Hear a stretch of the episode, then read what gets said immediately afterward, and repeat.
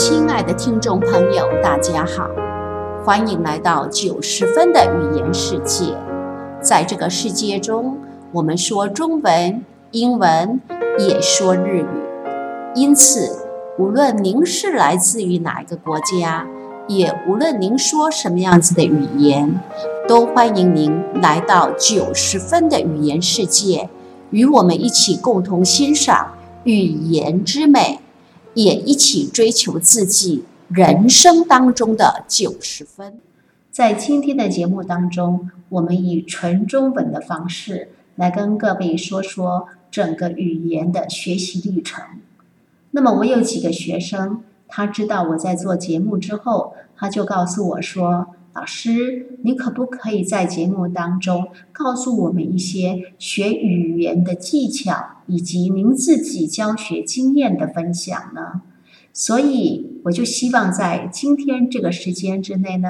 那说一说我自己本身教学的历程当中，那么有几个学生他们所发生的事情，那么我想借由这样子的例子，那么来跟各位做报告。也希望借由这样的例子，我们来说说，那么学习语言是如何可以成功呢？呃，我记得我有几个学生，他们来找我的时候呢，他们的英文说的非常的流利，但是呢，他不太了解这个英文里面当中的意思。这样子的学生，我把它归类为不求甚解型。那么，之所以会不求甚解，最主要的原因不能怪他们，是因为在整个学习的历程当中，那因为大家都知道，那我们在中小中学啊，那么在为了要应付考试，所以呢，那我们常常都是在学校里面都是以选择题的方式来做呈现，所以我们的学生大概就是会做选择，但是对整个句子语义的了解。并不完全清楚，再加上在台湾的英文环境当中，常常会有很多的家长告诉我们的学生说：“那么您就只要会说英文就好啦，你会说比你会读、会了解那些文法观念还重要。”所以，确实，我有一些学生，当他们来找我的时候，他们的英文的口音说得很好，只是你去问他，那么这个句子所代表的是什么意思呢？他不全然了解，他也不了解里面的一些动词词类的变化。那么这样子学生，我把它归类为不求甚解型。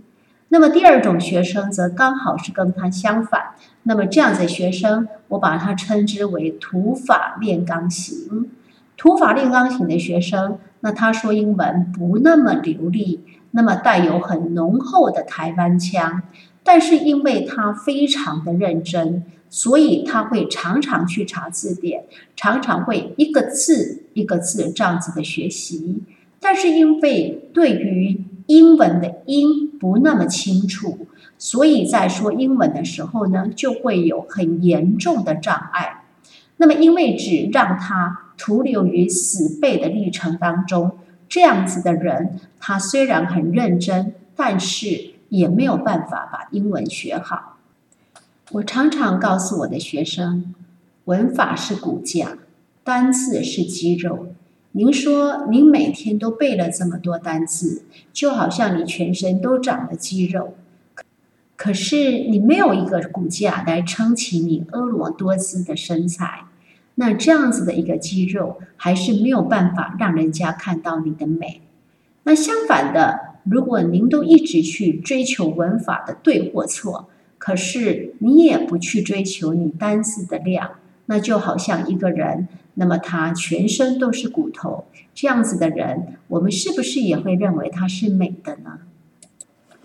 所以学习语言最好的方式，其实是一边去追求单字的量，那一边也去学习一些应该具备的文法观念，而后呢，借由我们学学到的文法，再利用我们所背的单字。慢慢的，那么逐步的一个句子一个句子，那把我们真的想要讲的意思把它讲出来。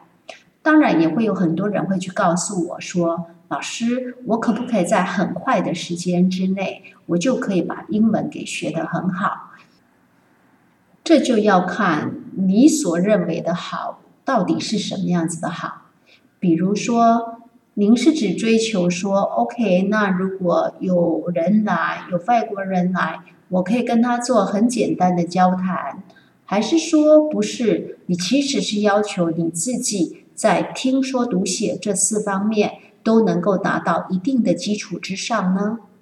到底什么是好呢？我想每个人心目当中对于他所认为的好。对于他所认为的成功，其实应该每个人都是不一样的。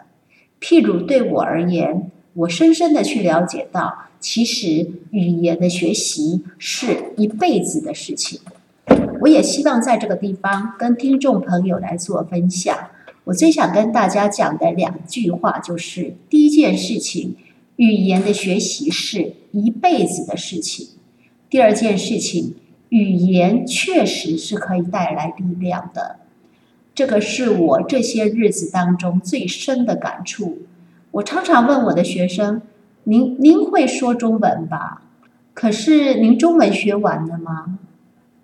那我的学生常常就无言以对。同样的道理，我们在学习英文或者是日语的过程当中，其实任何一种语言都是一样的。我们几乎很难会说，我们可以把任何一种语言给学完了吧？是不是呢？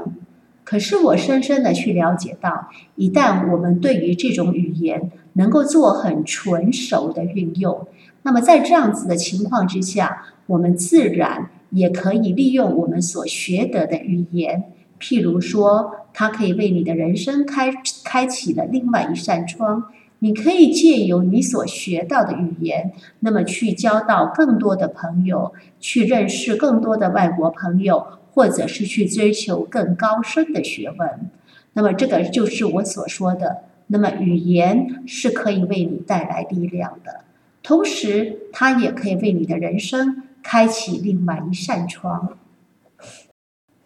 只是在语言学习的历程当中。有时候确实是很容易让人产生挫折感的，因为如果没有具备一定的观念，那很容易就会把自己所学的也就忘记了。那有的时候确实也是孤单寂寞的，如果没有人能够陪着我们这样子走，有的时候真的也很自然而然就放弃了。但我常常在想，其实路都是自己走出来的。如果您能够受得了这样子的寂寞，如果您能够愿意持续每天点点滴滴的追求，那这样子的情况之下，你自然也就可以看得到自己努力的成果。最后想跟听众朋友聊聊的是，常常有很多学生问我说：“老师，我可不可以在很快的时间之内就能够会说英文呢？”对于这样子的一种问题，我通常都不做回答，但是我会很想告诉他一件事情：，终究是一分耕耘一分收获，其他的事情如此，语言的学习又何尝不是如此呢？